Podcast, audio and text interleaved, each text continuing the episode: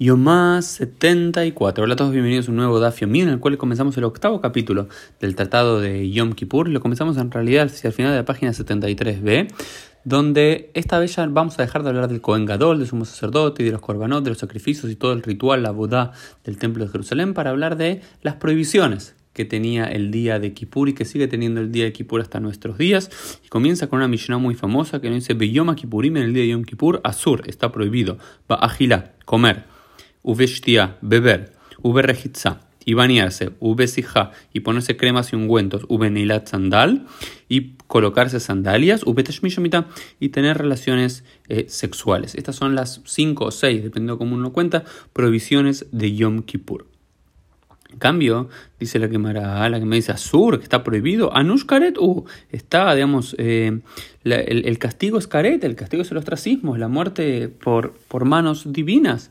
es obvio que está prohibido. Y bueno, hacen una discusión, que entonces, porque dicen que está Azur y que no, uno no está Hayav.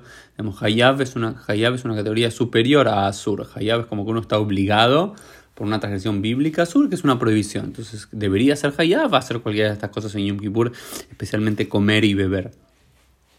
¿Por qué? Porque la propia Torah dice, ¿dice eso? No, no dice eso. ¿Qué dice la propia Torah? La propia Torah dice, y van a afligir sus almas. Y de ese versículo entienden nuestros sabios que afligir nuestras eh, almas significa abstenerse de hacer ciertas eh, cuestiones en Shabbat eh, en, el día de, Yom Kippur. Como por ejemplo, esto lo sacan también de, la siguiente idea, porque Yom Kippur es llamado eh, Shabbat Shabbatón, el gran Shabbat. Y en Shabbatón, en este Shabbat hay que ser Shabbat, hay que parar de hacer cosas. Por lo cual, las cuestiones que no hacemos en Yom Kippur, si se ponen a pensar, son todas cuestiones no que tenemos que hacer, sino que tenemos que dejar de hacer. Debemos dejar de comer, dejar de beber, dejar de tener relaciones sexuales, dejar de bañarnos. Es un Shbut, es un Shbot, es algo que dejamos de hacer. Pero por el otro lado, este famoso versículo que decíamos recién, te anuet nafsudejem, afligen sus almas. Después la Gemara dice, bueno, pero puede, puede, haber muchas formas de afligir el alma.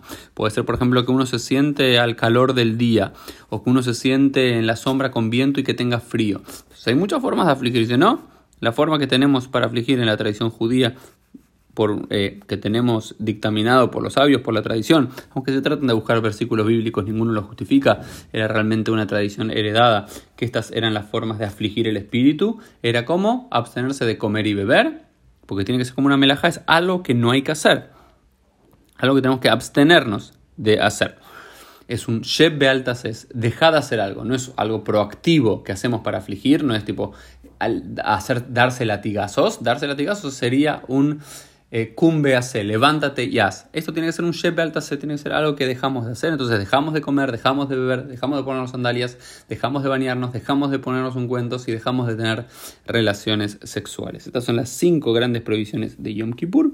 Luego la Gemara va a discutir exactamente qué significa comer, qué significa beber, cuánto es comer, cuánto es beber, qué significa bañarse, con agua fría, con agua caliente, qué cantidad de comida y bebida, qué es un sandal, qué tipo de zapatillas se puede o no se puede usar. Eh, y el resto de las cuestiones las iremos viendo los próximos días.